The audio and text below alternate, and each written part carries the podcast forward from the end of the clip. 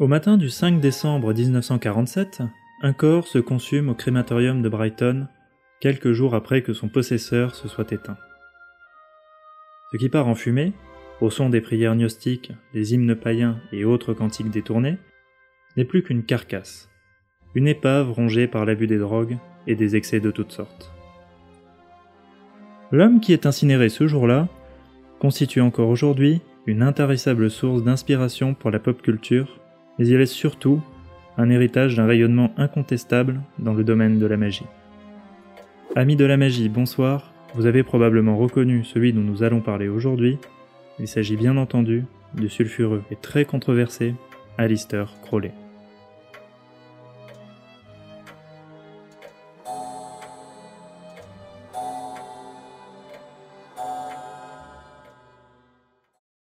Celui qui ne s'appelle pas encore Alistair mais Edward Alexander naît au 30 Clarendon Square à Royal Leamington Spa dans le Warwickshire. Il vient au monde au cœur de l'ère victorienne, époque marquée par le puritanisme ainsi que par de fortes disparités sociales, mais aussi par un fort développement de l'occultisme et de la floraison des mouvements qui se réclament de celui-ci. Les Crowley forment une famille aisée, enrichie par les affaires et unie par la religion. En effet, il communie dans la foi selon des formes très rigoristes de l'anglicanisme.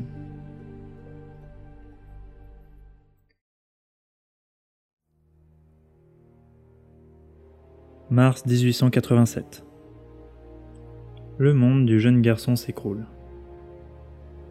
À peine âgé de 11 ans, celui-ci voit mourir d'un cancer de la langue son père qu'il considérait alors, selon ses propres mots, comme son héros et son ami. Il se retrouve alors entre sa mère et son oncle maternel. Tous deux sont dénués d'empathie et ne lui manifestent aucune affection. La première, qui va jusqu'à le surnommer la bête, l'abandonne pour s'installer à Londres et confie son éducation à son frère. C'est un homme inflexible et moralisateur obsédé par son interprétation culpabilisante de l'enseignement biblique. Il obligera ainsi son neveu, sous peine de châtiment, à apprendre par cœur et à réciter des passages entiers des Écritures.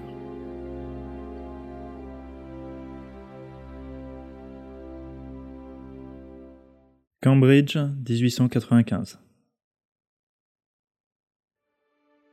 Edward Alexander adopte le prénom d'Alistair alors qu'il est étudiant.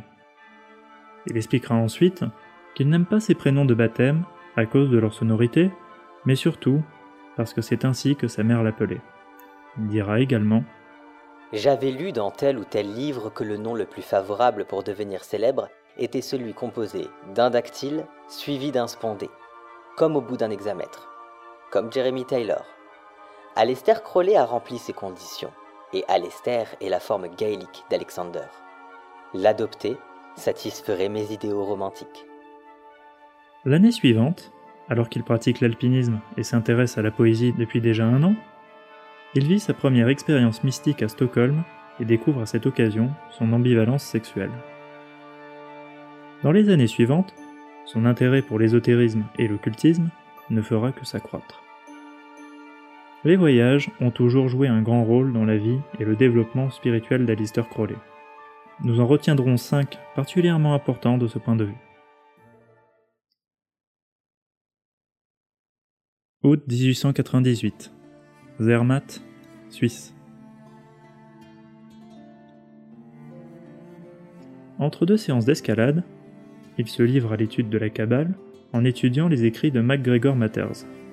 C'est à cette occasion qu'il rencontre Julian Baker, chimiste passionné d'alchimie, par lequel il est présenté à George Cecil Jones, qui deviendra son parrain dans l'ordre hermétique de l'Aube dorée. Aube dorée, dont l'un des fondateurs n'est autre que précisément MacGregor Matters. Le hasard fait décidément bien les choses. Juillet 1900 à avril 1901. Mexique. Venu à l'origine satisfaire sa passion de l'alpinisme en gravissant les volcans locaux, Crowley, dont la notoriété a déjà bien grandi dans les milieux de l'occultisme, en profite pour être initié à la franc-maçonnerie. Il gravit également jusqu'au sommet du rite écossais ancien et accepté, soit le 33e degré. Parallèlement à cela, il se livre à de nombreuses pratiques magiques et ritueliques. 1901-1902 Inde Venu notamment en explorateur passionné avec la ferme intention de visiter certains temples où aucun occidental n'avait jusqu'alors été admis, il en profite pour découvrir le bouddhisme qui ne le convainc pas vraiment.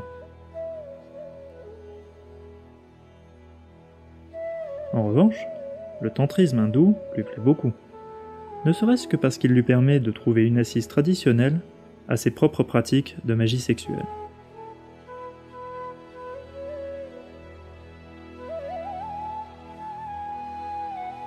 Notons que la pratique du yoga, respectueuse de la vision du monde et des valeurs traditionnelles de celle-ci, lui attirera durant son séjour la sympathie ainsi que l'assistance des prêtres et des habitants.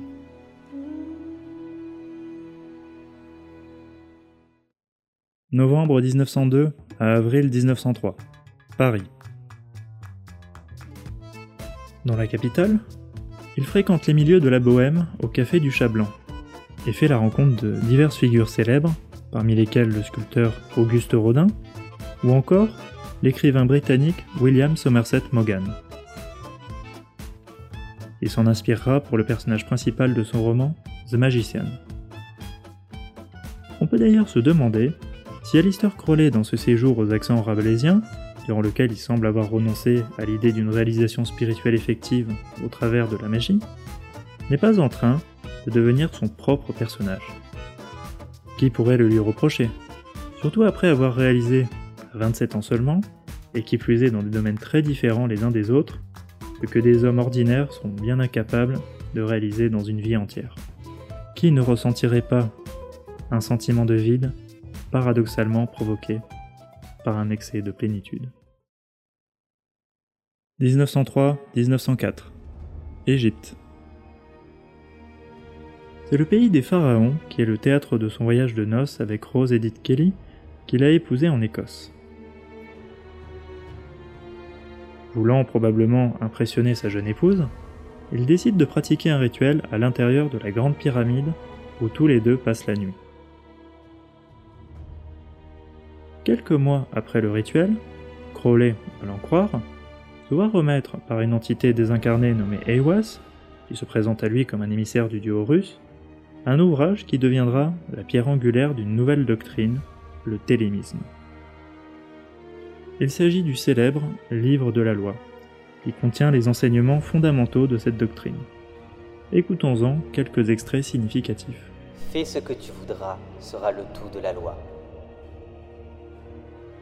L'amour est la loi, l'amour sous la volonté. Il n'y a d'autre loi que fais ce que tu veux. Dès cet instant, Alistair Crowley change de stature et devient le prophète du nouvel éon. D'une certaine manière, celui qui s'était en quelque sorte engendré lui-même en rejetant son nom de baptême pour celui d'Alistair, fait en Égypte l'expérience de l'antique sagesse locale selon laquelle le nom est la chose elle-même. Connaître un nom signifiant posséder un pouvoir sur cela qui le porte. En ce sens, nommer, c'est immédiatement créer ou détruire. On peut se demander si toute la vie d'Alistair Crowley n'avait pas été finalement une préparation à la transfiguration qu'il a subie en Égypte. Passant du statut de magicien génial et marginal à celui d'homme investi d'une mission comme porte-parole de la religion de l'âge à venir.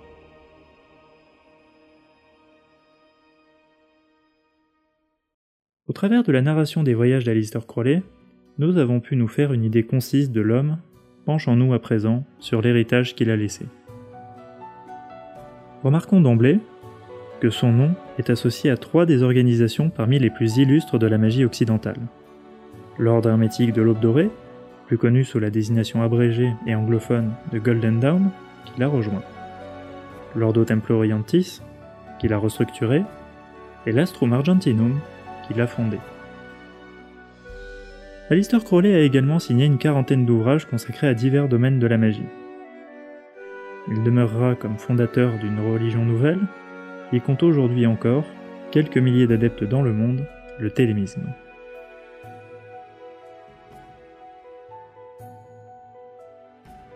Chez Alistair Crowley plus que chez bien d'autres, l'importance de l'héritage et celle de l'influence doivent être distinguées l'une de l'autre.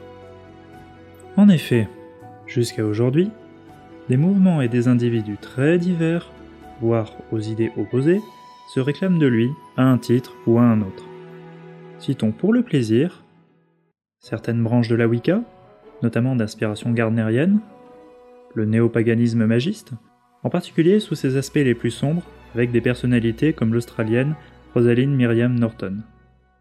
L'église de Scientologie, à en croire certaines déclarations de son fondateur, Lafayette Ronald Hubbard, le satanisme, à travers Anton LaVey, l'auteur de la Bible satanique, ou encore même la Chaos Magic pour laquelle Alistair Crowley est un repère parmi d'autres.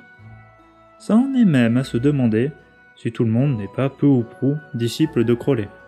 Que ceux qui ne se réclament pas de l'influence d'Alistair Crowley lèvent la main. Personne? En définitive, l'attitude envers Alistair Crowley est devenue quasiment indépendante de la portée effective de son héritage. Elle s'apparente souvent moins à une référence qu'à une révérence, voire même chez les Crowelliens les plus fervents, à une manière d'idolâtrie. En ce sens, il n'est probablement pas exagéré de dire qu'Alistair Crowley, après avoir été de son vivant un marginal puis un prophète, a fini par devenir, après sa mort, l'égrégore de l'occultisme occidental.